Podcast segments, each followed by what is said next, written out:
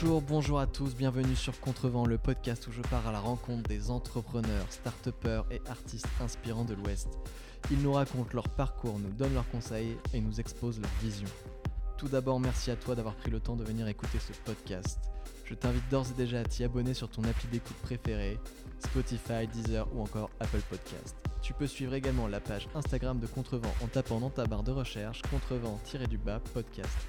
D'avance merci, cela m'aide beaucoup à le faire connaître.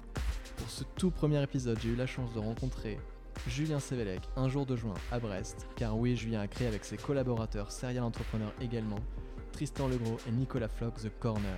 The Corner, c'est l'endroit idéal pour tous les entrepreneurs chevronnés ou néophytes. C'est une énorme maison, ça s'appelle d'ailleurs la Grande Maison, à l'entrée de Brest pour te faire accompagner et conseiller, rencontrer les bonnes personnes ou tout simplement bosser dans un environnement cosy et bienveillant. Julien nous y parle de se planter vite pour réussir vite, d'aider les startups à rester sur les territoires, des levées de fonds, de la théorie du 4-3-2-1 et du fuck you meeting. C'était mon premier interview, je n'étais pas encore super à l'aise et un peu nerveux, donc je compte sur votre grande tolérance si tout n'est pas parfait. Encore merci d'avoir cliqué sur Play.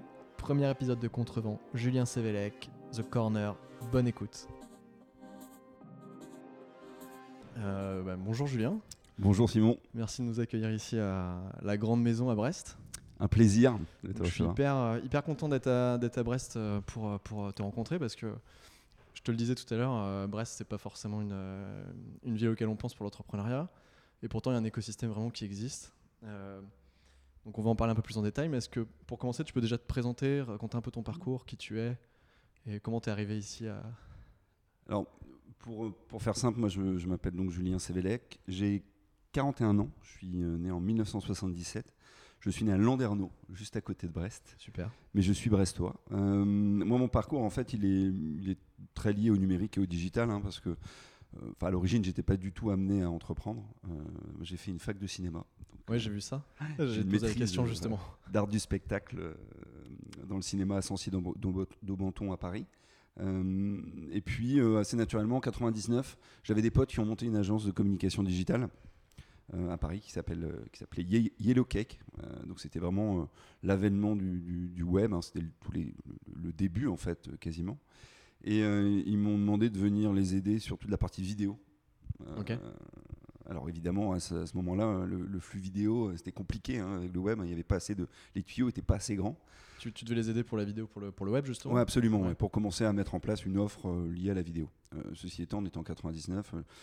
voilà, les sites, c'était c'était pas ultra rapide hein, pour afficher une, page HTML, c'était long, donc euh, travailler sur de la vidéo c'était complexe. Euh, et puis euh, au fur et à mesure, je suis resté à Paris deux ans, la boîte ça a fermé, et puis je me suis dit il faut que je revienne absolument sur mon territoire. j'étais voilà, j'étais à Paris un peu par obligation, mais j'ai toujours eu une attache extrêmement forte avec avec Brest et notamment là où je suis né. Et on a décidé de, revenir s'installer en Bretagne pour euh, développer en fait une agence de, communication digitale en, en 2000, 2001. Ok. Donc euh, juste au moment de l'éclatement de la bulle Internet. Ok. Donc autant dire que c'était pas le meilleur moment pour s'installer. Ouais. Mais il a fallu euh, expliquer un peu à tous nos clients qu'une page HTML, ça coûtait pas 15 ou 20 000 euros. Il y avait eu beaucoup d'abus à ce moment-là. Et puis au fur et à mesure, on a structuré cette boîte euh, pendant euh, quasiment 15 ans. On, a eu euh, deux structures, une à Brest, une à Rennes. Une à Rennes. Et puis j'ai cédé une partie de, mes actions dans la structure il y a 4 ans ou 5 ans à, un groupe de PQR local. Et puis j'avais envie de réentreprendre, mais on pourra peut-être partager un peu plus longuement sur les choix qui nous ont amenés à, faire ça ici. Mais... Ok, c'est top. Et du coup, tu t'es retrouvé à Paris. Euh, ta vie parisienne, c'était, ça t'a plu ou non Tu voulais absolument revenir par là pour euh, entreprendre? Ouais, non, j'ai, toujours euh, voulu revenir entreprendre sur mon territoire. En fait, je, crois que j'ai, une, une, attache extrêmement forte avec la métropole, avec la ville, avec ce qui est en train de se passer. Comme tu le disais, Brest, c'est ultra éloigné. Alors, on n'y passe pas euh, on y vient en fait. Donc, euh, euh, on dit souvent que c'est la ville finalement qui est la plus proche des États-Unis. Hein. Enfin, Après, derrière, c'est New York.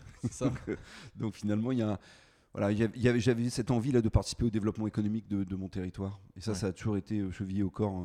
voilà, ce que, j'aime le plus, c'est vraiment... J'ai vu sur ton LinkedIn d'ailleurs, tu mets, j'ai noté la phrase, mm. tu mets redynamiser nos territoires, faire de la Bretagne un acteur majeur de l'innovation. Mm. Pour toi, c'est un, t'en fais une mission personnelle? Oui, je crois que c'est euh, c'est une raison d'être, une vision en tout cas qui est partagée par l'ensemble des associés ici. Euh, euh, on, parle de l'innovation aujourd'hui, c'est une vision extrême. Enfin, il y, a- il y a une approche très centralisée de l'innovation. hein. C'est très lié aux grandes métropoles. On parle de Rennes, on parle de Nantes, on parle de Paris, de. Bordeaux. Dès qu'on va dans des métropoles plus petites, c'est- plus complexe, c'est plus difficile. Les centres de décision sur l'investissement se font plutôt à Paris. Donc, quand on a commencé il y a 4 ans, l'écosystème n'existait quasiment pas. Ouais. Euh, donc, euh, ouais, je crois qu'il faut absolument que aujourd'hui, d'un point de vue territorial, on puisse avoir des réponses euh, à l'entrepreneuriat et que finalement nos talents euh, ne partent pas dans les grandes métropoles, mais Ouais. participent euh, à l'émergence en fait de, de- Alors on pourra parler tout à l'heure de- de- d'un point de vue start-up, enfin de, de- d'entreprises, de jeunes entreprises un peu innovantes, mais euh, voilà qu'on arrive à créer des belles PME. Moi, je suis pas l'approche de la licorne. Ouais. Ça va deux minutes. Je pense qu'on on peut faire des très belles PME euh, ici sur nos territoires et créer de l'emploi. Je crois Ouais, que c'est ça qui est important. Il y, a une, il y a une nouvelle tendance, j'ai l'impression que ça revient un peu à. On arrête un petit peu ce délire entre guillemets des licornes où il y en a une qui sort tous les 10 ans et on est plus dans le, un peu dans la réalité. On dit ok, fais une belle boîte qui te plaît Mm. et euh, essaye pas absolument de faire le nouveau Facebook ou ce genre de choses quoi. C'est intéressant. On, on va revenir un peu après sur ton parcours, mais euh, donc on est ici à la grande maison qui est, qui est aussi hébergée par The Corner. Est-ce que, enfin, je sais pas si, si c'est exactement ça, mais est-ce que tu peux nous expliquer un peu ce que c'est The Corner Mm. Euh, En fait, l'approche de départ, c'est quand j'ai quand j'ai quitté mon agence de communication digitale, donc j'étais euh, j'étais associé dans cette boîte et on voyait pas mal d'étudiants qui venaient nous voir et qui nous disaient bon, bah, on a envie de monter une boîte, on a envie de commencer, il nous faudra un site web. Donc euh, là, il y a une faut déconstruire un peu l'approche. Et on Ouais. s'est dit que c'était pas normal en fait de, de se dire on va commencer par un site web. Euh, qu'il y avait toute cette culture entrepreneuriale cet état d'esprit euh, l'apprentissage par euh, l'expérience l'expérimentation le test euh, et qui manquait en fait un vrai outil pour accompagner et ses porteurs de projets et ses étudiants dans l'entrepreneuriat. C'est de là qu'est partie en fait l'envie de monter The Corner on avait la chance d'avoir cette grande maison donc c'est une- l'ancienne ciderie du Finistère c'est une, une grande bâtisse hein, qui fait euh, l'équivalent de 650 mètres carrés euh, où on avait notre, notre agence de communication digitale. Et un de mes associés donc, a récupéré l'agence, est resté dans l'agence, a opéré l'agence. Et nous, on a gardé la grande maison pour pouvoir créer un tiers-lieu d'innovation et accueillir des startups. Ok. C'est comme ça que ça s'est créé réellement. Tu parles d'étudiants et euh, en regardant un peu en préparant un petit peu ce- ce- cette interview, j'ai l'impression que ouais, c'est un truc hyper fort. que Vous allez euh, vous accompagner principalement des étudiants ou c'est faux si je dis ça? Non, non, en fait, c'est totalement ouvert. C'est-à-dire que quand on commence une boîte, hein, on est obligé d'aller chercher un, un marché. Euh, nous, on pensait que le, l'angle serait évidemment les étudiants. C'est un angle qui fonctionne bien, puisqu'on en a quand même accompagné quasiment. Enfin, on a, on a un programme d'acculturation euh, à l'entrepreneuriat qui s'appelle Level Up. Et sur les trois dernières années, on a, on a vu 900 étudiants. Ok. Euh, c'est une, c'est une ville qui est très très étudiante, Brest. Euh, On a plein de parcours différents. euh, on a des très très belles écoles d'ingénieurs, on a des écoles de commerce. Euh, donc l'idée c'est de dire, on n'est pas sûr qu'aujourd'hui notre expérience, c'est-à-dire notre expérience d'entrepreneur, ce qu'on a appris, euh, soit vraiment bien enseigné ou bien délivré dans les écoles avec cette approche très théorique de ce qu'est l'entrepreneuriat. Et, euh, et c'est pour ça qu'on a voulu vraiment développer ce programme parce que, à notre sens, le meilleur moment pour entreprendre, Ouais. c'est quand on est étudiant. Ouais. On a, évidemment, on peut prendre plus de risques. On n'a pas une maison à rembourser, on n'a pas une, une famille à nourrir. Euh, donc, on essaye de les pousser à dire voilà, essayez, échouez, c'est pas très très grave, mais prenez le temps en fait d'apprendre parce que cette, cette- on est un peu dans cette nouvelle ère entrepreneuriale aujourd'hui. C'est hyper important de pouvoir euh, apprendre très vite, en fait, avoir une belle courbe d'apprentissage. Et je pense que les étudiants, ils doivent intégrer ça très vite en sortant de la théorie un peu, euh, qu'ils peuvent avoir à l'école aujourd'hui. Concrètement, qu'est-ce que vous leur proposez Ils viennent ici, ils ont un programme particulier Mm. de 3, je dis n'importe quoi, 3, 4 semaines. euh, Est-ce que tu peux nous expliquer un peu Oui. C'est-à-dire peut- peut-être qu'il y a des étudiants euh, qui vont écouter ce podcast, j'espère, et qui vont se dire, ok, ça m'intéresse, euh, c'est quoi la démarche pour eux Alors, pas que les étudiants, on a Mm. compris, hein, ça peut être n'importe qui, n'importe qui qui aura un projet entrepreneurial, Mm. peut venir vous voir et, euh, pour se faire accompagner. Bah, au- au- Aujourd'hui, c'est beaucoup sur, sur de la conférence, en fait. Ok. Donc, euh, c'est des, euh, des petites bulles un peu de, de- de réflexion de, de une heure où on va euh, aborder des sujets sur euh, bah, c'est quoi aujourd'hui la ligne startup, c'est quoi la, la culture, encore une fois, entrepreneuriale, comment on, on développe un produit. euh, quelles sont les méthodologies en fait pour aller expérimenter son marché très tôt Comment on conduit des interviews pour aller au contact encore une fois de son marché Comment on, on crée de la croissance Comment on génère du chiffre d'affaires rapidement pourra en parler tout à l'heure de, la, de Ouais. la culture de la levée de fonds, puisque nous, on a une approche peut-être un peu différente sur le J'ai sujet. des questions là-dessus. Et, euh, sûr que tu avais un avis là-dessus. Et sur, euh, sur, sur l'idée de leur donner des tips, en fait, des, des premiers éléments, en fait. Nous, on considère qu'encore une fois, la, la- réalité opérationnelle, c'est ce qui fait la différence entre une structure qui marche et une structure qui, ne fonctionne pas. C'est-à-dire qu'il faut le faire, en fait. Donc, nous, on leur donne des clés de lecture pour qu'ils puissent se dire, bah, si demain j'ai besoin de monter un produit, je suis pas obligé d'aller embaucher de développeurs. Quoi. Plein d'outils aujourd'hui en SaaS qui existent pour pouvoir euh, tester rapidement. Et apprendre, en fait, de son marché, puisque de toute façon, euh, sa structure va évoluer au fur et à mesure. Euh, donc on, on est vraiment dans cette euh, culture de la frugalité et du faire. Et Ouais. c'est ce qu'on essaye de leur donner. C'est top. J'ai une question un peu provocatrice, je sais pas Ouais. si ça se dit, mais euh, d'ailleurs, je sais même pas si c'est une, une question qui va, qui va provoquer quelque chose en toi, mais est-ce qu'on peut dire que The Corner, c'est un peu euh, le The Family euh, du Grand Ouest? Bah, je, crois que The Family en- a ouvert beaucoup de portes, euh, évidemment depuis euh, 2012, je crois maintenant. hein, ils, ont, ils ont quand même mis un, vrai coup de pied dans, dans- dans- dans- la fourmilière un peu de l'innovation Ouais. des startups. Et je- évidemment, tout le monde a regardé Coup d'État, tout le monde euh, s'est inspiré de, de, de- d'Oussama Hamar, de Alice Aguri, de Nicolas Collin, qui était d'ailleurs Nicolas Collin qui a fait ses études, je crois, à Brest, enfin une partie de ses études à Brest. Euh, donc, euh, nous, on n'est on est, on n'est pas dans cette on n'est pas obligatoirement dans cette euh, hype Ouais. parisienne. Je crois que c'est évidemment euh, euh, un super euh, outil hein, euh, en France et maintenant en Europe, The Family. Euh, par contre, nous, on a, on a une, encore une fois une culture, je pense, différente et une vision qui est très liée au territoire euh, et au développement économique des bassins d'emploi qui ne sont pas servis par l'innovation. Et c'est pour ça que je crois qu'il y a une grande différence. Euh, on est au contact quotidien en fait de nos entrepreneurs. Ils vivent avec nous Mm. euh, dans la grande maison. Euh, on a deux grandes maisons, une à Brest et une à, une à Landerneau. Donc il y a un, un vrai, une vraie approche de solidarité qui est sûrement différente de The Family. Mais par contre, évidemment, je me retrouve dans les thématiques euh, qui sont abordées chez The Family. Et évidemment, euh, tout ça, ça vient de toute façon de, Steve Blanc, d'une approche d'Eric euh, sur la ligne startup. Enfin, je veux dire, les- la culture, euh, le- les lectures sont communes. sensiblement les mêmes en fait. Ouais, c'est cool. Euh, vous accompagnez aussi des startups. Est-ce que vous avez aussi un peu ce, ce même modèle de d'accompagner des startups, de prendre des parts, ce genre de choses Pas Oui. du tout. Oui, oui, oui, en fait, on, on- on a aujourd'hui un modèle. Alors, et ce qu'il faut bien comprendre, c'est, et je pense que c'est intéressant de revenir aussi sur, euh, sur la notion de, de- de- de- de bassin d'emploi, parce qu'à Paris, des startups, on en a beaucoup. Ouais. Euh, sur Brest, c'est pas encore le cas. Il faut faire émerger. Et pour faire émerger, en fait, un programme d'accompagnement pour les étudiants, c'est le- la bonne manière, en fait, de, de cultiver ce terroir et de le faire grandir au fur et à mesure. Ça va prendre beaucoup, beaucoup plus de temps. Euh, que la capitale ou que de grandes métropoles. Euh, ceci étant, on a des startups. Nous, on a une approche très généraliste, c'est-à-dire qu'on n'a pas une verticale sur un marché, euh, tout simplement parce qu'il n'y a pas le volume pour le faire. Par contre, on accompagne aujourd'hui une dizaine de startups dans, laquelle on a- dans lesquelles pardon, on, a, on a des participations. Donc, on prend des participations, en règle générale, c'est entre 5 et 10 Euh, Pourquoi? Parce qu'au-delà de ça, on pense qu'on vient euh, phagocyter en fait, le, le capital de, de- de l'entrepreneur et qu'un entrepreneur, il doit se lever, c'est lui qui opère, Mm. c'est c'est lui qui entreprend, c'est lui qui prend les risques. Nous, on est là pour, euh, pour le challenger, pour euh, le mettre parfois sous pression opérationnelle ou Faciliter Ou- certaines démarches. faciliter les démarches, lui donner des clés de lecture liées, encore une fois, à notre expérience. Nous, on est légitime que parce qu'on a monté des boîtes pendant 15 ans.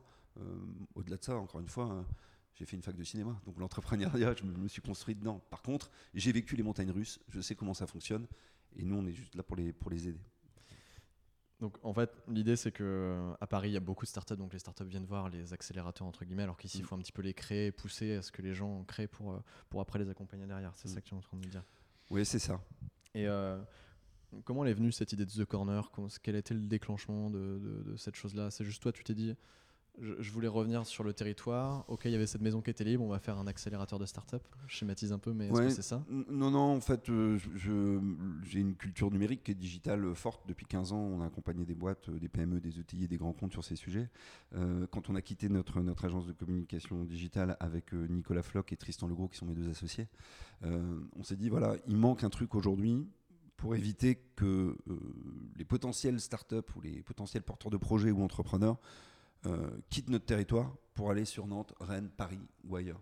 Il faut absolument qu'on ait un élément qui puisse les aider à rester ici et à créer les bonnes conditions pour qu'ils puissent entreprendre ici, créer leur boîte ici, l'immatriculer ici.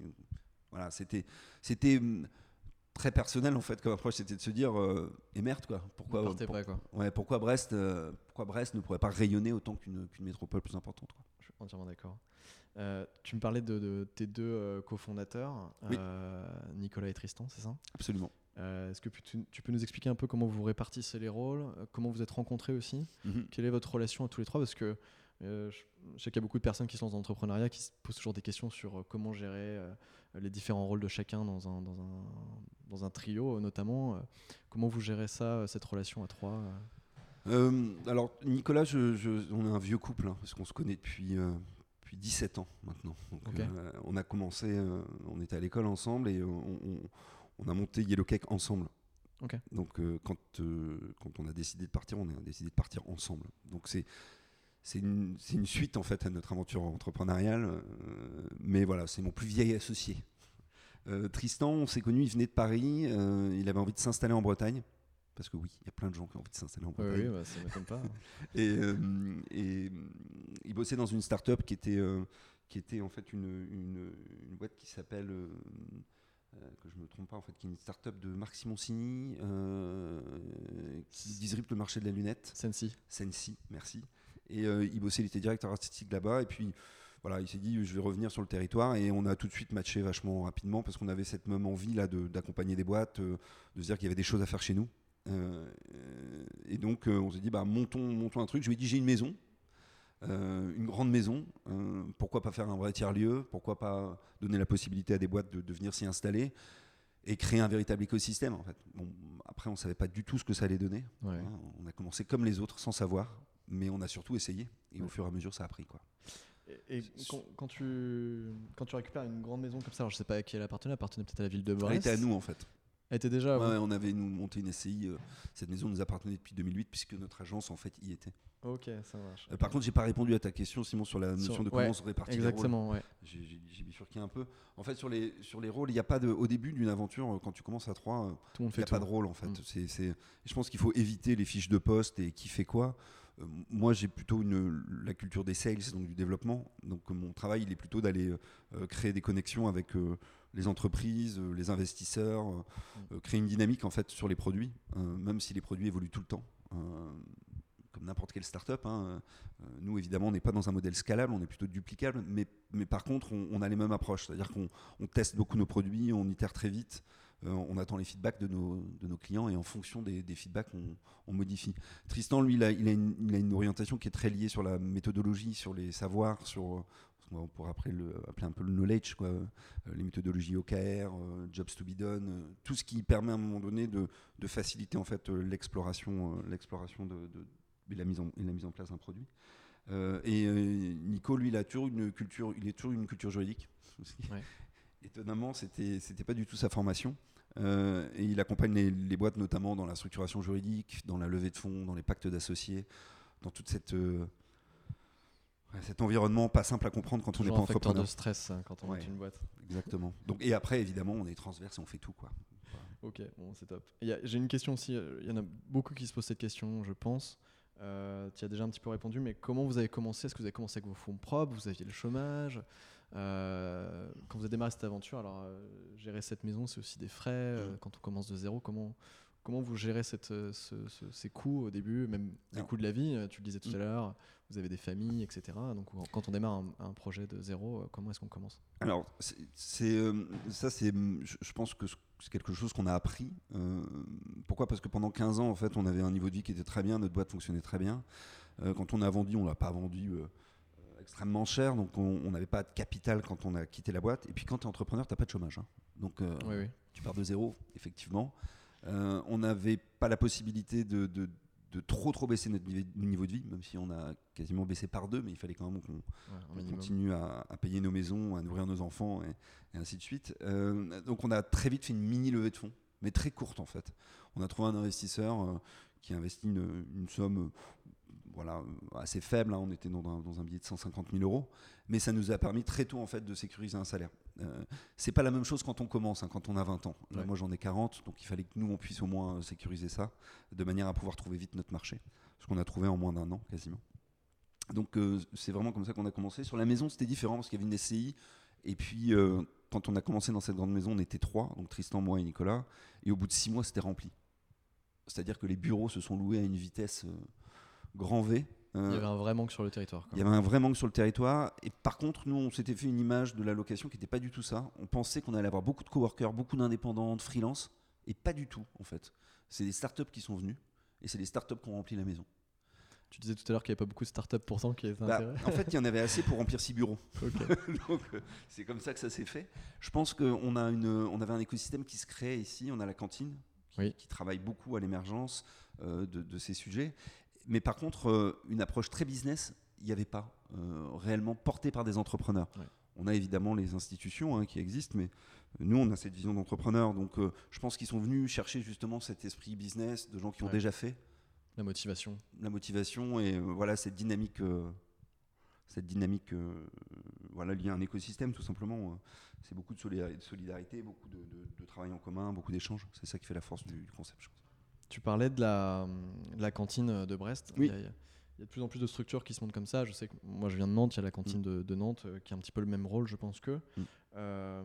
ma question un peu plus générale, c'est est-ce que comment est l'écosystème brestois à l'heure actuelle? Est-ce que c'est en développement? Quels sont les, les choses qui sont mises en place aujourd'hui pour accompagner les startups et les entrepreneurs?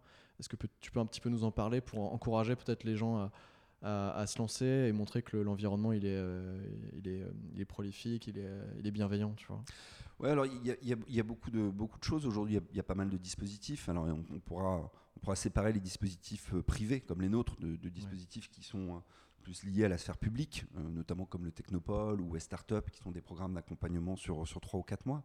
Euh, on, a, on a un écosystème qui est beaucoup porté par les banques ici, euh, le village notamment, du Crédit Agricole, où là on est plus dans de, dans de la mise en réseau. Il n'y a pas réellement de programme à proprement parler. on a la West Web Valley, qui est un fonds d'investissement, là pour le coup. fonds d'investissement porté par la banque publique et par le Crédit Mutuel notamment, qui a une enveloppe de 30 millions d'euros, donc qui investit dans des projets, mais qui sont des projets qui, voilà, qui, sont, qui sont majeurs. On, est moins sur du pré-amorçage, hein. on est vraiment sur, sur des tickets en co-investissement plutôt. Mais c'est hyper important d'avoir aussi un fonds ici, parce qu'on manque de, de, fonds d'investissement. L'argent est facile, plus facile à trouver à Paris qu'à Brest et sur notre territoire. Et on n'a pas non plus cette culture des business angels très liée à l'investissement en start-up, mm. euh, parce que la notion des modèles, encore une fois, de, de scalabilité, c'est pas toujours très très clair, ou de revenus prédictibles, c'est pas des choses qui sont intégrées euh, dans la culture des, des, des, investisseurs. Autrement, on a les, les, on a les écoles, on a, on a, il me semble, une sorte d'accélérateur ou d'incubateur à la Brest Business School. On a un programme qui s'appelle Disrupt Campus, qui est porté par l'université, dans lequel nous on opère, c'est-à-dire qu'on accompagne, qui mixe les entreprises et les étudiants pour régler des problèmes majeurs et pour créer euh, des produits euh, innovants. Donc euh, tout ça, ça se met en place. Alors la cantine, c'est un élément essentiel. Tu parlais de la cantine de Nantes, la cantine de Brest. Mm. Il y a une vraie différence qui est liée tout simplement à l'investissement et à ce que mettent les élus, en tout cas la collectivité, dans ces sujets.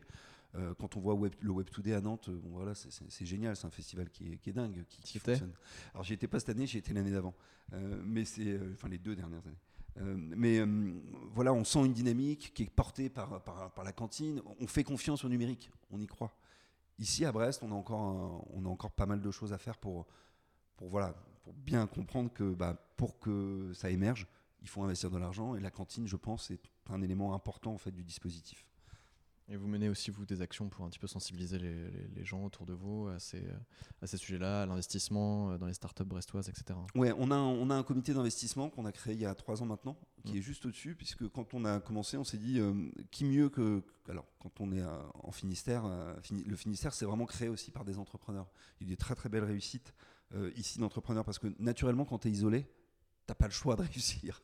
Donc euh, on a une vraie culture entrepreneuriale. Donc on a des très très belles boîtes, des ETI qui font plus de 2000 personnes, qui sont nationales, voire d'autres qui sont internationales. Euh, donc on s'est dit il faut créer un comité d'investissement très tôt pour pouvoir aider les, startups que nous on accompagne sur des premiers billets à 50, 100 000 euros pour les aider à aller plus vite. Euh, donc on a aujourd'hui 8 investisseurs qui sont dans un comité et qui sponsorisent en fait des actions comme notamment l'Evelop, qui est le programme d'éducation pour les, pour les étudiants. Ils ont compris qu'il faut faire émerger donc ils rendent au territoire. Il y a encore une fois, je réutilise ce mot, il y a beaucoup de solidarité. Tout ça, c'est pas qu'une histoire de sous, quoi. Ok, bon, c'est top. On va parler un petit peu plus de, de toi maintenant, Oui. euh, un peu plus personnellement. Alors, tu nous as expliqué que tu as fait des études de cinéma Oui. et tu as, tu as commencé à travailler dans, dans la startup qui s'appelle Yellow Cake, c'est ça? C'est une agence de communication digitale en 99, donc tout le début. Donc, tu nous as expliqué un peu que ton, ton passage, on va dire, de, de l'artiste, un petit peu, euh, de la personne qui faisait du cinéma à l'entrepreneuriat, c'était le fait qu'on ait eu besoin de toi pour faire de la vidéo. Mm. Euh, toi, tu, comment tu t'es jeté dans cette, dans cette euh, aventure-là? C'était facile pour toi de dire, OK, je vais entreprendre? C'était il, y a- il y a combien de temps? C'était il y a Bah, 15 c'est- ans? 20 C'était en 2001, donc tu vois, ça va. L'environnement était peut-être un, peut-être un peu différent. euh, comment, euh, comment les gens autour de toi ont pris ce- ce- cette aventure-là? Est-ce que c'était... C'était étonnant pour eux c'est, On t'a Ouais. dit c'est risqué, va, va choper un CDI quelque part, etc. Mm, Je je pense qu'on m'a jamais trop. euh, on m'a jamais trop dit euh, qu'il fallait pas le faire. Alors évidemment, il y a plein de gens quand ça fonctionne pas au bout d'un moment, quand sur les deux premières années euh, tu manges des pâtes, et ça c'est pas la mythologie startup, hein, c'est la réalité. Tu te payes Ouais, pas, donc c'est compliqué. Ouais. Euh, Il y a plein de gens qui te disent mais qu'est-ce que tu fais? Arrête tout de suite, tu te rends pas compte. Mais moi, ce que j'ai tendance à dire encore une fois, c'est que la, la différence entre des, des vrais entrepreneurs et, et les autres, c'est la résilience, c'est l'engagement, la, détermination. Il faut être extrêmement déterminé parce que entreprendre, c'est pas facile, quoi. C'est pas, c'est plus accessible aujourd'hui. Ceci étant, c'est pas moins moins simple, quoi. Moins dur euh, psychologiquement. Euh, par contre, pour répondre à ta question, j'ai pas eu de frein euh, direct de mon entourage. Personne m'a m'a vraiment dit il faut y aller ou pas. En fait, c'était pour moi c'était euh, c'était naturel. Je me suis vraiment dit euh, de- est-ce que tu as envie à un moment donné d'avoir quelqu'un qui te dit ce qu'il faut faire ou est-ce que tu as envie de le faire et tu as envie de d'essayer? Quand on en parle avec Nicolas, mon associé, souvent on se dit bon, si on avait su ce que c'était, peut-être qu'on n'y serait pas allé. Mais en même temps, euh, enfin, sur les sur les 17 dernières années, je me suis jamais autant amusé, quoi. Tu regrettes pas? Et puis, quand je m'amuse plus, je pars. Ouais. Et euh, c'est aussi simple que ça. Je n'ai pas l'impression de bosser. J'ai l'impression de faire quelque chose qui a du sens et, et qui fait que quand je me lève le matin, je suis content d'être là. Ça, c'était, c'est, une question aussi que je pense que beaucoup de gens se posent, mais, gens se posent, mais tu, tu viens d'y répondre, c'est la, la- la pression de la famille, entre guillemets, va chercher un Mm. CDI, c'est plus sécure, etc. Euh, donc tu le disais, t'as pas eu trop de ce, ce problème-là, euh, toi, on t'a, eu quand même du soutien autour de toi. Donc, euh, Mais c'est un vrai truc, ça. hein. Le, Ouais. le- le- la pression, le, la- le CDI. Mais, mais je crois que la génération qui arrive, Ouais. Euh, elle n'est pas dans les mêmes codes, en fait. Elle cherche pas la on même recherche chose. pas ça. ouais. Euh, on n'est pas on- le, le levier du financier n'est pas le, le- le levier le premier levier en fait. Quand je rencontre moi des entreprises ici qui ont du mal à recruter, mais ouais parce qu'il faut se mettre aujourd'hui le recrutement ça va dans les deux sens quoi. Ouais. Ou ton entreprise elle est sexy, elle met en place des choses pour attenir à- pour euh, accueillir la génération qui elle a envie de faire des choses différentes, ou elle l'est pas. Ça va dans les deux sens. Ouais, Euh. J'ai tendance souvent à dire que le CDI, c'est contrat à durée indéterminée, mais pour l'employeur, mais aussi pour le, pour, pour le mec qui vient. Donc, euh, elles vont devoir repenser tout ça. Et je crois encore une fois que la raison d'être, la vision, euh, qu'est-ce que je fais, pourquoi je me lève, euh, la raison d'être, de, même personnelle en fait, pourquoi je le fais, ça va devenir essentiel dans les prochaines années. Selon toi, qu'est-ce qui fait qu'on se décide un jour de se lancer? Alors, c'est pas forcément ton cas personnel, mais quel est le, quel est le switch entre euh, peut-être je travaille, je suis en CDI, en CDD, peu importe, et je me dis, allez, ce jour-là, je me lance. Qu'est-ce qui fait que pour toi, c'est le moment où il faut se lancer? Ah, c'est une, vaste question. C'est une que- vaste question. Parce que tout ça, c'est lié à des. enfin, c'est- très personnel en fait. Euh, moi, je vois des, des- des trentenaires qui, euh, voilà, qui sont plus bien dans leur job, euh, qui, qui s'ennuient, qui comprennent pas ce qu'ils font, et dans ce cas-là, qui se disent, moi, je vais pas rester encore le, le reste de ma vie posé sur une chaise à répondre à un petit manager qui va me dire ce qu'il faut que je, comment il faut que je fasse les choses. Donc ça, c'est une, une première clé. Et puis après, il y a ceux qui ont envie de bouger les lignes en fait, ceux qui ont envie de, de, de- de, de- de retourner la table en fait. Je crois qu'il faut avoir quand même envie de, faire des choses et de se dire euh, bah ouais allez je prends un risque mais finalement moi je, je- enfin on n'opère pas on, on n'opère pas des gens à cœur ouvert quand on entreprend quoi. Enfin, Ouais. il a pas de Ouais. on meurt pas de, Le risque est pas si quoi. Enfin je si, si, si- si un jour ça s'arrête le lendemain euh, tu te lèveras et tu te boiras un café comme tous les jours et puis tu feras autre chose en fait c'est pas c'est pas très très grave. Enfin je je pense qu'il faut, euh, faut avoir envie d'oser, en fait, c'est surtout ça. Et il n'y a pas de règle précise. euh, Quid d'un bon, d'un- entrepreneur Enfin, est-ce que je suis capable de déceler quelqu'un qui va entreprendre aujourd'hui? C'est hyper difficile de, de- de le dire, en fait, parce que le mec va, va exister ou la nana va exister dans, dans la manière d'opérer, d'exécuter. C'est là où tu vas voir qu'à un moment donné, elle, bah, elle- elle apprend des choses très très vite, euh, elle est intéressée partout. Il n'y a pas de. Je sais pas si je réponds bien à ta question. Si, si, si, si, c'est ça. C'est vachement complexe de- de- d'exprimer aujourd'hui qu'est-ce qui fait que tu as un switch intellectuel qui dit euh, j'y vais ou j'y vais pas. La, la question sous-jacente, c'est aussi un peu, euh, tu, si tu viens un peu d'y répondre également, encore une fois, mais c'est qu'est-ce que tu dirais à un entrepreneur pour le rassurer?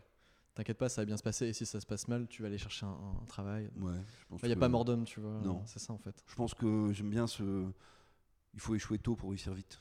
Donc, euh, c'est pas très très gênant de d'y aller, d'essayer, de se louper.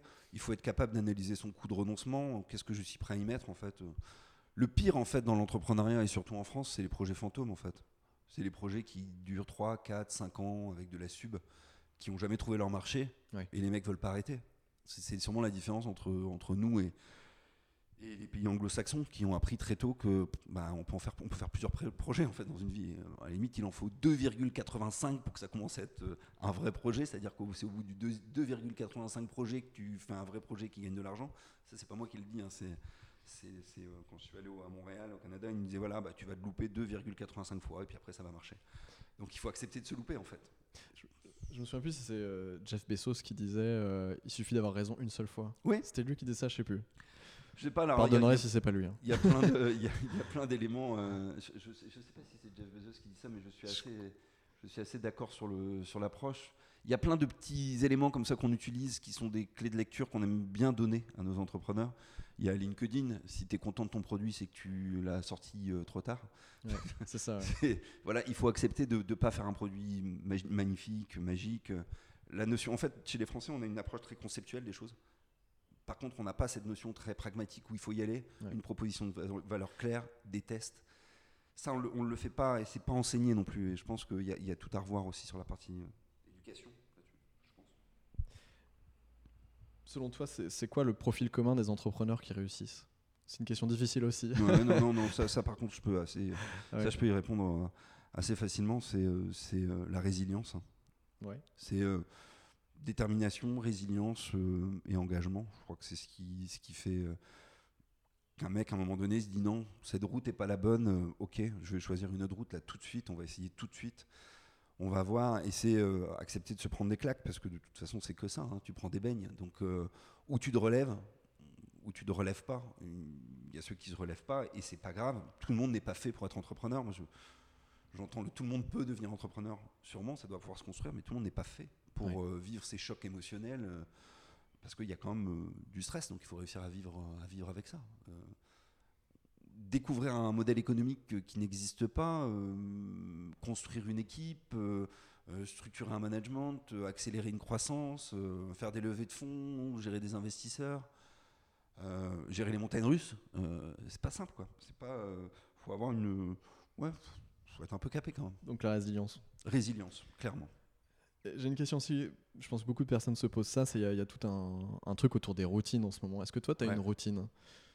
Non mais en fait, euh, j'ai vachement de mal avec ça moi. Le- le- le- le, C'était ma deuxième question, t'en Ouais. penses quoi? Non, en fait, si tu veux, je, je pense qu'il faut évidemment être extrêmement organisé dans son travail, structuré. Euh, après, moi, les, nous, on essaye beaucoup de partager en fait euh, entre, entre associés, c'est-à-dire que euh, on a parfois des, des- des- ça nous arrive quand on sent que ça commence à être euh, un peu chaud.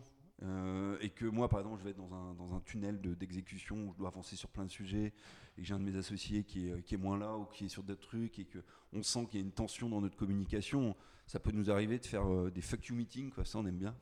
C'est-à-dire, euh, on se met autour d'une table et puis on se balance les trucs, quoi. Mais non, bah, toi, t'étais pas là hier, euh, pourquoi t'étais pas là Euh, Fais chier, moi, je suis en train de développer ça et Et en fait, on essaie de communiquer beaucoup pour enlever cette prise de stress euh, globale parce que je crois que quand ça marche plus, c'est quand il n'y a plus de communication. Et euh, il faut accepter de se dire les choses et de manière extrêmement frontale parce qu'on va tous dans le même sens, c'est dans le sens de l'entreprise et que c'est pas un travail d'ego en fait, une start-up ou une boîte, c'est c'est construire avec des gens en fait et on dit souvent recruter des gens plus intelligents que toi. Je Ouais. pense que c'est évident. Mm. le- le- la RH c'est l'élément qui fait aussi la réussite d'une start-up. Euh, donc euh, ça c'est des éléments qu'on a récurrents. On voit régulièrement et quand ça va pas on se dit les choses. Euh, après. J'ai pas de, de routine, j'ai du mal avec ce côté homme robot là qui t'arrive le matin. Tu te lèves à vas 5 faire heures du ça, mat, euh, tu fais ton ouais, yoga. Tu vas faire la course. Non, non, moi je, moi je vois mes amis, euh, je bois des coups, euh, je discute, je partage, je vais à des événements, je passe du temps avec mes enfants quand j'ai besoin de, de décharger les choses. Donc, la routine de Julien Sévélec, c'est euh, boire des coups et les fuck you meetings. et les fuck you meetings. Boire des coups. des Ça, je, re- je retiendrai les fuck you meetings, je trouve ça très intéressant. Non, il n'y a pas de, pas de routine particulière euh, sur le sujet. Chacun a ses propres routines. Moi, j'en ai pas J'ai un agenda assez clair. Je me dégage du temps quand j'ai besoin de me dégager du temps pour bosser. Euh, autrement, euh, c'est surtout partager en fait. Échanger beaucoup. Ça marche. J'ai deux questions encore sur, euh, sur toi très, très précises. Mm. C'est- C'est qui les personnes qui t'inspirent? Ça peut être n'importe qui, mais t'as des personnes qui t'inspirent particulièrement? Alors, On va dire les classiques, les Steve Jobs, ce genre de choses, ou pas du tout euh, Bah là, je, là, je viens de lire un bouquin, mais qui, qui était, qui existait enfin, qui était en anglais, qui était traduit en français, mais euh, je n'ai pas un excellent anglais. Donc, euh, c'est Ben Horowitz qui est euh, Artsing About Artsing, ok. qui est le- le- l'expression en fait d'un entrepreneur. Alors là, encore une fois, on est dans un entrepreneur de la Silicon Valley euh, qui a monté une boîte et qui explique en fait les passages euh, difficiles euh, qu'il a pu vivre en fait pendant ces cinq, ces cinq années. Passer d'une boîte qui, qui est rentrée quasiment en bourse au bout de deux ans. Donc c'est ultra, encore une fois, très pragmatique dans l'approche. Ça décortique, c'est très transparent. Euh, ça m'a beaucoup plu. Euh, Il y a une vision du monde qui n'est pas obligatoirement la mienne, qui, est très, qui est très Silicon Valley, mais, mais je trouve que c'est une lecture qui est hyper intéressante.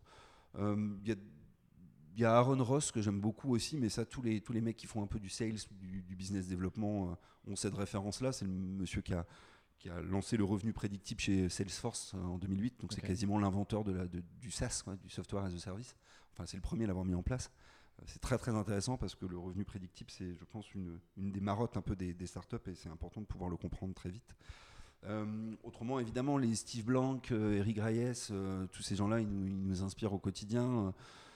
Quand j'ai découvert en 2012 qu'il ne s'agissait pas d'aller faire une étude de marché, mais juste aller parler avec ses clients pour réussir à explorer des besoins non Ouais. adressés, ouais, je crois que ça a été une révélation quand même. Enfin, il y a- y, y plein de choses. Et aujourd'hui, quand quelqu'un vient me voir en me disant j'ai fait mon business plan sur 5 ans, j'ai fait mon étude de marché, tout est bon, on va embaucher 10 personnes et on peut y aller. Bon, je sais qu'il faut déconstruire tout euh, et qu'il faut avancer pas à pas. Donc, euh, il y a plein de sujets. On lit beaucoup. euh, J'aime beaucoup aussi euh, tout ce qui est lié à l'effectuation, l'approche effectuelle. Ouais. Donc, on est très. Par- j'ai pas de routine, mais je lis beaucoup de bouquins. C'est un truc que j'aime beaucoup, moi. J'ai l'impression que c'est un, un trait commun à beaucoup d'entrepreneurs, c'est euh, lire énormément de bouquins. Ouais.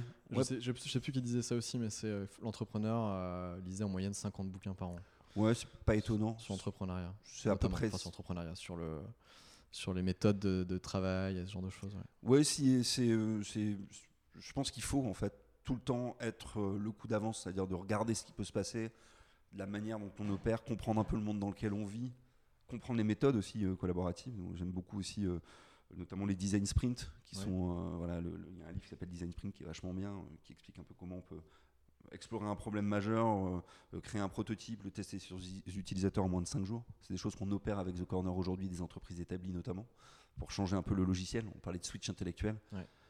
La transition aujourd'hui, elle n'est pas digitale, elle est culturelle. Il faut changer, faut changer l'état d'esprit de tout le monde. Et je pense que les, les entrepreneurs sont sûrement ceux qui comprennent le mieux ce switch intellectuel. quoi. Bah écoute, merci. J'ai. Alors, là, c'est un, moment un petit peu particulier. J'ai des débuts de phrases et je vais te laisser les finir. Ouais. C'est des tout petits débuts de phrases. Après, tu peux, on va, on va en parler. Justement, tu parlais tout à l'heure des levées de fonds. Les levées de fonds, c'est? C'est pas nécessaire, c'est pas essentiel. Ok. Faut que je dise plus. non, non, non, non, non, c'est pas ça. Mais tu disais toi-même, tu as fait une levée de fonds pour, euh, pour créer Ouais. The Corner. Mais en fait, Donc, moi, euh, j'ai fait une première levée de fonds parce que j'avais pas le, le choix. Pour une raison simple, c'est qu'il fallait absolument avoir du revenu pour mes trois. Enfin, tous les trois, on devait avoir du revenu. Euh, sinon, on n'aurait pas pu euh, réentreprendre Ouais. très vite. Parce que quand j'ai quitté ma boîte, quatre mois après, je montais la nouvelle. Donc, euh, donc ça, quand je dis c'est pas nécessaire, c'est que je pense qu'aujourd'hui, euh, évidemment, le, le premier financeur hein, de l'entrepreneuriat en France, tu sais qui c'est, hein, c'est Pôle Emploi. Oui. Moi, je pouvais pas. J'étais entrepreneur, donc j'avais pas accès à cette à ce petit revenu complémentaire qui me Ouais. permettait d'essayer, d'échouer, de tester mon Ouais, marché, ouais. d'explorer mon marché, pardon. Euh, je pense qu'il faut faire du chiffre d'affaires très vite. Il y a- en fait, il y a- là, il n'y a pas de question là-dessus. Euh, on a trop tendance à se dire, euh, je vais développer mon produit, je vais aller très très vite dans le développement de ce produit, puis je vais m'enfermer, puis je vais sortir un, un produit parfait. Et en fait, j'ai oublié de parler à mes clients, j'ai oublié de vendre. En fait. Ouais.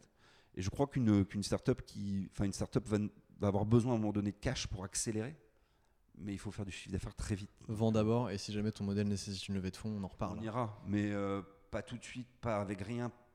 Faut que tu aies des éléments de traction quand même pour pouvoir le faire. Alors, c'est une question qui est un peu liée. Les VC, c'est Donc, les VC, c'est les venture capital. Oui. Les investisseurs. Ouais, bah, les, les venture capitalistes, je, je- pour être honnête, depuis trois ans, on n'a pas, on n'a pas vraiment euh, fait de levée de fonds avec des venture capitalistes. Les VC, c'est une vision, en fait. C'est-à-dire, c'est une perception de, de ce qu'est l'investissement. Alors là, je, évidemment, c'est très personnel ce que je vais dire, mais euh, quand on parlait tout à l'heure de la levée de fonds, enfin de, de, de- la fameuse chasse à la licorne, bon, c'est assez simple. Hein, euh, 10 boîtes, 9 qui, qui meurent, euh, une qui explose et qui rembourse les 9 autres. Voilà, c'est la, la vision du venture capitaliste. Il a besoin à un moment donné de pouvoir, euh, de pouvoir rembourser une partie de ses investissements euh, avec celle qui va tout exploser et qui va être la billion dollar compagnie. Ouais. Euh, moi, j'ai une vision un peu différente de ça. Encore une fois, je pense qu'en en fait, il y a une vraie règle qu'on avait appris nous à Montréal avec un accélérateur qui s'appelle le Centec que j'aime beaucoup, euh, qui était en fait la règle du 4-3-2-1. Alors, cette règle, c'est 4 startups meurent, meurent très très vite, très rapidement, dans les 1 an, 2 ans. 3 startups vont vivoter, et là on parle de euh, picou- picouser à la subvention par exemple, sans marché, sans rien, mais ça va, voilà, ça va survivre, ça va faire des boîtes fantômes. Deux vont faire des très belles PME, et une va exploser. Et en fait, je crois que les, les VC regardent pas les deux PME. Ouais. Et moi, celle qui m'intéresse, c'est les deux PME. C'est celles qui vont permettre de faire émerger des choses sur nos territoires. Euh, donc la vision très euh, centralisée, jacobine de l'innovation euh, sur Paris, en fait, j'ai du mal avec ça. Moi, je, je crois aux, belles PME qui peuvent avoir un modèle start-up, hein, mais qui peuvent accélérer, être en forte croissance, mais voilà, qui vont pas faire des boîtes à 500 millions. Enfin, je- voilà. Donc la Euh, vision du VC, pour moi, euh, c'est pas la mienne en fait. J'étais au, au Web Today justement la semaine dernière et j'ai participé à une conférence d'une personne dont j'ai complètement oublié le nom, mais qui justement euh, montrait cette différence entre une startup qui va lever des fonds très vite et une Mm. startup qui va ne pas lever de fonds, peut-être aller un peu moins vite. Mm. Euh, et il disait qu'à peu près il fallait le double de temps pour arriver Oui. au même niveau Mm. qu'une startup qui aurait levé des fonds, Mm. sauf qu'en revanche tu gardes euh, ta liberté, tu Absolument. gardes tes fonds, enfin tes parts dans la boîte, etc. Et du coup en fait ton, ton aventure est pas moins intéressante. Euh, et tu peux très bien arriver au même niveau qu'une startup qui aura levé des fonds. Et je trouve ça hyper intéressant comme approche de dire en fait c'est juste une question de temps, tu vas Mm. aller moins vite, Oui, par contre tu auras plus de liberté et tu vas peut-être prendre plus de plaisir à, à faire ta boîte en fait. C'est plus ta boîte que si tu, tu donnes des parts à un, à un capital que tu connais pas ou à peine. Donc, euh, je suis totalement d'accord avec ça. C'est-à-dire que j'ai discuté avec un mec euh, qui est venu ici faire un meet-up, Olivier Detain, qui est un ancien de chez Criteo, euh, et qui disait en fait choisis ta course quoi.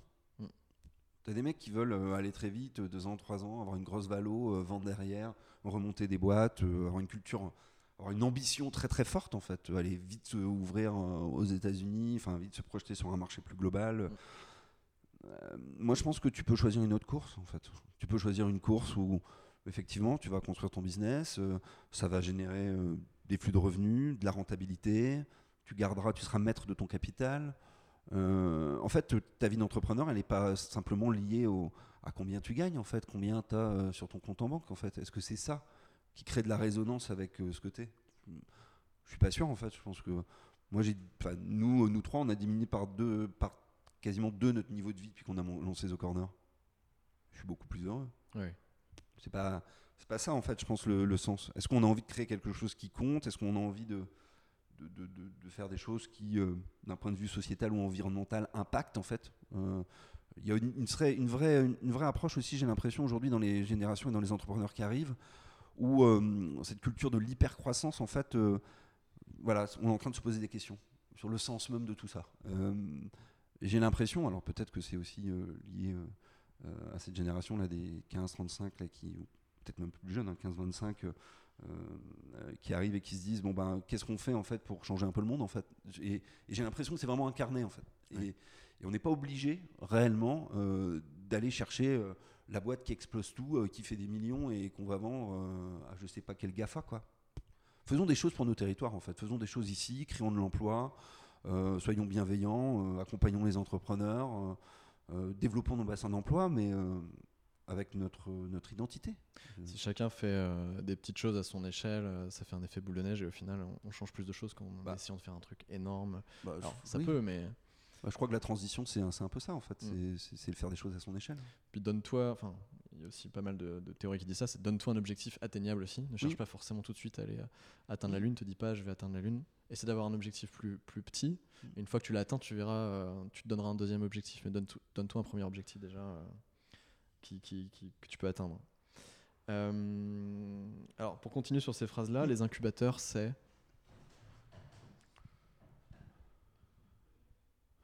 Euh, les incubateurs.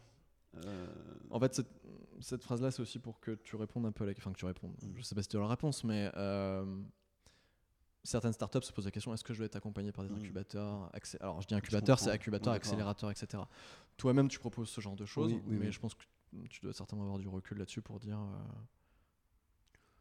Alors, tu peux dire ce que tu veux. hein. Ouais, non, Je mais réponds j'ai à j'ai cette réfléchi en fait, parce que c'est pas. Les, acc- les accélérateurs, euh, c'est un bon départ, je pense. Euh, quand on part seul, quand on est isolé, quand on n'a pas les contacts et le réseau, parce que n'ont pas les startups, hein, elles n'ont Ouais. pas de clients, elles n'ont pas de réseau, elles n'ont pas les datas du secteur d'activité dans lequel ils bossent en règle générale. euh, c'est- complexe en fait de, de se lancer. Euh, avoir un accélérateur, enfin être dans un accélérateur, c'est c'est participer à un écosystème. C'est-à-dire que c'est pas tant le programme en fait qui est important euh, que les connexions qu'a l'accélérateur avec, L'environnement. euh, ouais, avec d'autres boîtes, avec des, des entreprises de son territoire, avec des marchés différents. Et pour moi, le rôle de l'accélérateur, c'est surtout de la mise, euh, en réseau, c'est-à-dire euh, quid de telle problématique? Tiens, j'ai tel mec que je connais, va le rencontrer, échange. En fait, c'est euh, accélérer finalement la connexion, le réseau en fait de l'entrepreneur. Euh, je crois que ce qui est le plus important pour un entrepreneur, c'est d'avoir au board en fait des gens qui puissent le faire accélérer sur les prises de contact. je crois que c'est ça le plus important. Après, programme, pas programme, on peut se poser plein de questions. Cohorte, pas cohorte. euh, tout est différent. J'ai l'impression qu'il y a de plus en plus d'accélérateurs. Est-ce que c'est le modèle qui fait que les startups vont plus vite ou mieux? Je n'ai pas de réponse. J'aurais tendance à dire que même euh, ça peut paraître contre-productif ce que je vais dire, ou peut-être très, très transparent aussi. Euh, nous, on, accom- on accompagne, on accompagne plutôt des, des- des mecs qui ont envie, c'est-à-dire qui viennent nous solliciter. Ils nous sollicitent tout le temps. Ouais. Si- ici, si j'ai des, entrep- des entrepreneurs autour de moi et si le mec il vient jamais me voir, euh, je vais pas aller le relancer toutes les deux semaines pour savoir ce qu'il a fait quand on n'est pas à l'école. Ouais. Donc, euh, je vais plutôt être très proche de ceux qui viennent me dire, oh, Julien, j'ai un gros problème sur ce truc-là, là, mon produit, je comprends pas. Euh, là, je viens d'avoir un des investisseurs, voilà ce qu'il me propose comme clause, euh, ça me paraît louche, est-ce qu'on peut regarder ensemble? C'est de, la, c'est de la connexion directe en fait, on est cofondateur en fait, donc on, est, on a une posture finalement d'être très très proche d'eux dès le début. Après, il y a pas, il y a des, je, je- en fait, je réponds pas très bien à cette question parce que Si, je sais si, pas si, trop quoi, quoi, quoi en penser. J'ai l'impression en fait que le monde va changer, il y a trop d'accélérateurs, je pense. Il y en a beaucoup. Bah, en fait, c'était aussi un peu pour ça que je, je- je pose cette question-là. C'est moi, mon impression, c'est que tu as de plus en plus d'accélérateurs, Mm. Oui, etc. et que je pense qu'il faut faire le tri là-dedans. Et qu'il y en a certains qui profitent un peu de cette euh, hype, entre guillemets, autour des accélérateurs, des startups, pour créer des incubateurs de startups, mais qui sont pas forcément bienveillants. Alors, je dis Oui. pas qu'ils sont malveillants, mais peut-être euh, certains entrepreneurs peuvent avoir euh, un, un très bon potentiel, rentrer peut-être dans ces accélérateurs, donner des parts aussi, parce que Mm. comme tu le disais, en fait, euh, toi, tu étais cofondateur finalement de ces Ouais, startups absolument. qui se créent. Et donc, du coup, tu vas te, te lier à quelqu'un qui finalement n'est pas forcément hyper, hyper actif dans, Mm. ton, euh, dans, dans, dans la vie de ton entreprise et de ton projet, en tout cas. Euh, c'est dur de faire le tri, et donc c'était aussi un peu pour ça que je posais cette question-là. euh, Bah, nous, que je a- pense que les gens sont très perdus. Ouais, euh, je comprends. Mais évidemment, en fait, parce que si tu veux, moi, nous, on, on- on fait beaucoup de business hour, donc c'est-à-dire qu'on rencontre des gens. En fait, n'importe quel porteur de projet peut nous rencontrer pendant une heure. Euh, ils viennent à la grande maison, on échange, on fait un Skype, peu importe, en fait. Tu ne demandes pas de part. rien. Non, non, non, non, c'est pas du tout l'enjeu. Et puis, est-ce qu'on a envie de faire des trucs ensemble ou pas, en fait? Oui, c'est C'est pas. ça. moi, je vais pas juger le projet, en fait. Je vais juger l'équipe, en fait. Je vais juger le mec, en fait, qui a envie d'y aller. Euh, prendre des parts pour prendre des parts, ça n'a pas d'intérêt, en fait. Oui. C'est pas, le sens de l'histoire, en fait. Le sens de l'histoire, c'est euh, créer des, des beaux trucs et puis qu'on qu'on arrive à le faire ensemble. Et que nous, on puisse leur permettre d'aller plus vite sur des trucs que nous, on a vécu, où on, avait pris plus, on a pris plus de temps. en fait. Euh, et c'est surtout ça, c'est l'expérience, en fait, qu'on a envie de leur donner. Euh, parfois, on ne matche pas, et on n'y va pas, et c'est pas grave, en fait. Euh, ça n'empêche pas qu'ils peuvent venir quand ils veulent dans l'écosystème, partager avec d'autres entrepreneurs. Voilà, c'est pas, c'est pas grave. Après, sur le- la notion d'accéléra- d'accélérateur, ouais, il y en a beaucoup. Euh, je pense qu'il y a une vraie question aujourd'hui sur le modèle. Euh, euh, on parle de start-up nation, on parle de, de- de créer des licornes. Alors, qu'est-ce qui est sorti réellement en fait ces cinq dernières années en Le France? Blackard. Ouais, Ces cinq dernières années, non, mais. Qui revient toujours au même truc, quoi. OVH, Doctrine, il y a plein- il y a plein de trucs, mais qu'est-ce qu'est-ce que c'est réellement? Est-ce que- OVH qui est à Brest d'ailleurs aussi. Ouais, absolument. Et euh, je ne sais pas si- s'il ne faut pas repenser le modèle. J'ai comme l'impression aujourd'hui que les modèles, en étant. Parce que le système des hackathons dans les entreprises, euh, le design thinking, tout ça, c'est des belles méthodes, mais est-ce que ça a de l'impact dans les boîtes réellement, en fait? Est-ce que ça sert? Est-ce que de, faire des zoos à start-up où les mecs viennent voir les start-up pour dire regarde comment ils bossent, regarde, ils sont cool en jean, ils ont un baby-foot? Est-ce que ça, ça change réellement? Est-ce que ça conduit la transition? Je pense pas. Il faut trouver d'autres modèles, à mon avis, pour avoir encore plus de, de porosité entre les entreprises traditionnelles, les startups. Enfin, comment à un moment donné on, on fait évoluer ces boîtes, ces entreprises traditionnelles qui demain vont être confrontées aussi aux jeunes boîtes qui arrivent et qui, euh, qui déboîtent tout. Quoi. Donc, euh, Tu as des pistes toi, autour de ça? Parce que c'est un sujet qui, qui m'intéresse particulièrement et je suis entièrement d'accord avec ce que tu viens de dire Mm. sur le fait que euh, les grandes entreprises vont dire regarde ce que font les startups, Ouais. c'est super, il faut qu'on devienne un peu plus agile. Ce que tu changes pas un paquebot en, en petit bateau comme ça aussi rapidement, euh, juste en leur montrant. Faut faire des choses plus fortes. euh, et quelles sont les pistes que toi tu pourrais donner aux grandes entreprises, enfin grandes entreprises ou PME euh, plus plus qui ont peut-être du mal à switcher et à, pivoter, euh, en tout cas dans, leur manière de procéder et de fonctionner, d'être un peu plus agile? Qu'est-ce que tu conseillerais toi à ces entreprises-là de façon très générale? Mais est-ce que Si, si, je, pense qu'il y, y a des. Nous, on accompagne beaucoup de boîtes. On a un programme qui s'appelle Reset. Ouais. hein, comme sur la, la, la box, hein, t'appuies derrière et puis tac, tu, re- tu remets à zéro. Et ce qu'on leur dit, ils viennent toujours nous voir avec ouais, c'est quoi Il faut qu'on mette en place notre stratégie digitale. Nous, on leur dit non, il faut avoir une stratégie dans un monde digital. C'est pas la même chose.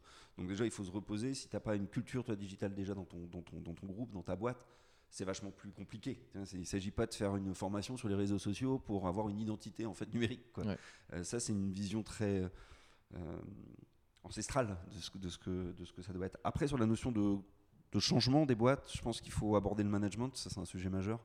Je pense que la courroie de distribution, elle est, plus bonne là, aujourd'hui. Ça, ça marche plus. Euh, voilà, le management par le contrôle, ça n'a plus de sens. Il faut se reposer la question du produit. Comment on, comment on reconstruit des produits, comment on les développe très vite en fait. Encore une fois, comment on utilise des nouvelles méthodes pour aller très vite sur le sur l'attente des utilisateurs. Et derrière la distribution et le marché. Aujourd'hui, on parle d'inbound marketing, d'outbound. C'est fini le Jean-Claude Convenant avec la mallette qui va taper à la porte pour ouvrir. Quoi. Tu vois, et ça, c'est, hum, il faut qu'ils intègrent que tout ça, c'est, global en fait. Après, sur la notion des startups, euh, le ouais, moi j'aimerais bien avoir une petite startup. Ouais, je trouve que c'est cool d'avoir une startup pour travailler avec elle, tout ça. Je pense qu'il faut se repenser, il faut repenser les choses. Il faut se dire, ok, le modèle de l'entreprise aujourd'hui, qu'est-ce qu'il a en fait de fort? Il a plusieurs choses. Il a euh, des clients, souvent une notoriété, un savoir-faire, une expertise, puisqu'il a depuis longtemps, des données. Euh, ça, c'est un socle aujourd'hui qui est hyper important. D'un autre côté, les startups, qu'est-ce qu'elles n'ont pas? Les clients, Ouais.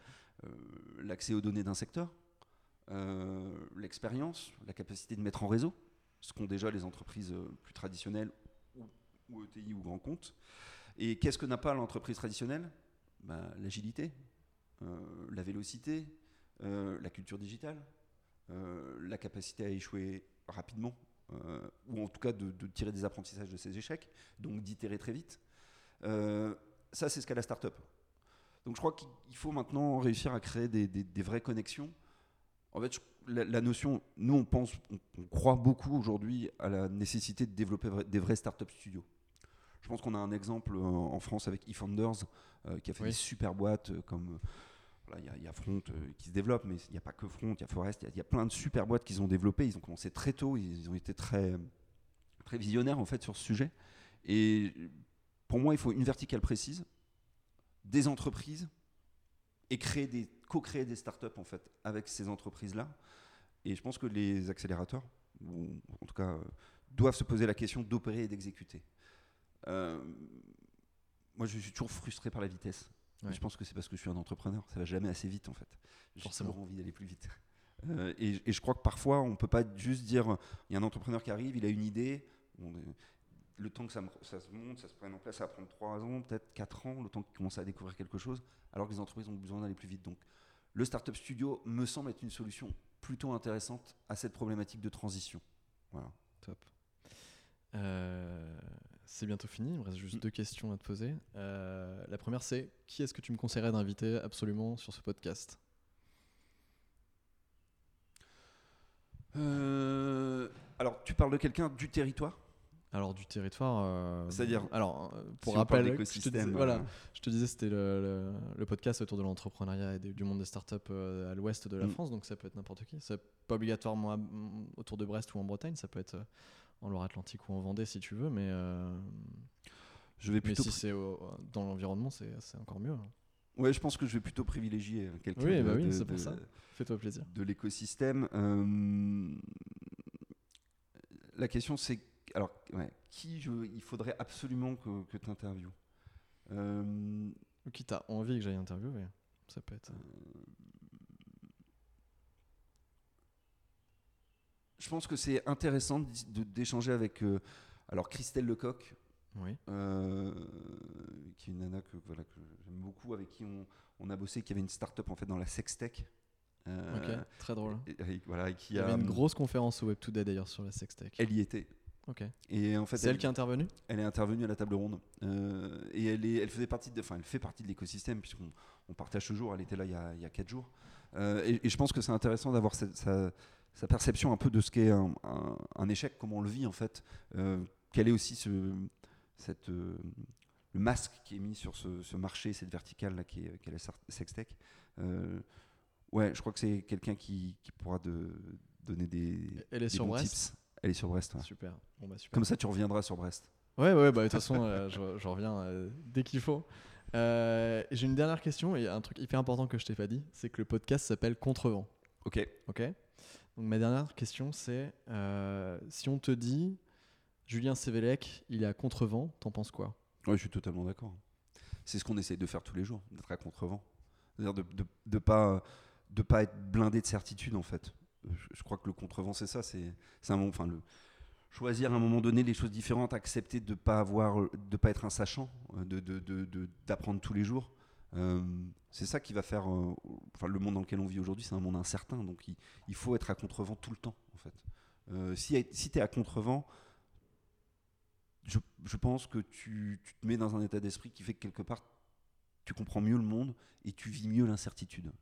Donc, ouais, ça me, dé- moi, je, ça me définit bien, je pense, quand j'aime bien. Et je pense va. que beaucoup d'entrepreneurs te diront ça. je pense. Ça marche. Bah écoute, merci beaucoup Julien. Euh, merci à toi, merci Simon. pour ton temps. Mais ravi d'avoir pu partager À euh, bientôt. sur ce premier podcast. Salut. Merci d'avoir écouté jusqu'au bout ce premier épisode de Contrevent. Si tu es arrivé jusqu'ici, c'est que l'épisode t'a sans doute plu. Je t'invite alors à t'abonner au podcast sur ton application préférée pour ne rien louper et à laisser une note, la note maximale de préférence. Je te remercie. De nouveau, je t'invite également à suivre le podcast sur Instagram contrevent-du-bas podcast. C'est ici que je communique sur les sorties des épisodes et que tu peux suivre au jour le jour la création du podcast. Merci, merci Julien pour ton temps, ta confiance et ta bienveillance. Merci d'avoir accepté l'invitation d'un inconnu pour un podcast qui n'existait pas. Je vous invite tous d'ailleurs à pousser la porte de la grande maison de The Corner à Brest pour rencontrer Julien, Tristan et Nicolas qui, d'où vous venez, vous accueilleront super bien. Enfin, un merci tout particulier à Antoine de crisp.chat pour la mise en relation. Je vous invite aussi à jeter un œil sur leur site crisp.chat pour les découvrir. C'était le premier épisode de Contrevent. Rendez-vous très bientôt pour le prochain épisode. Kenavo, bye, ciao.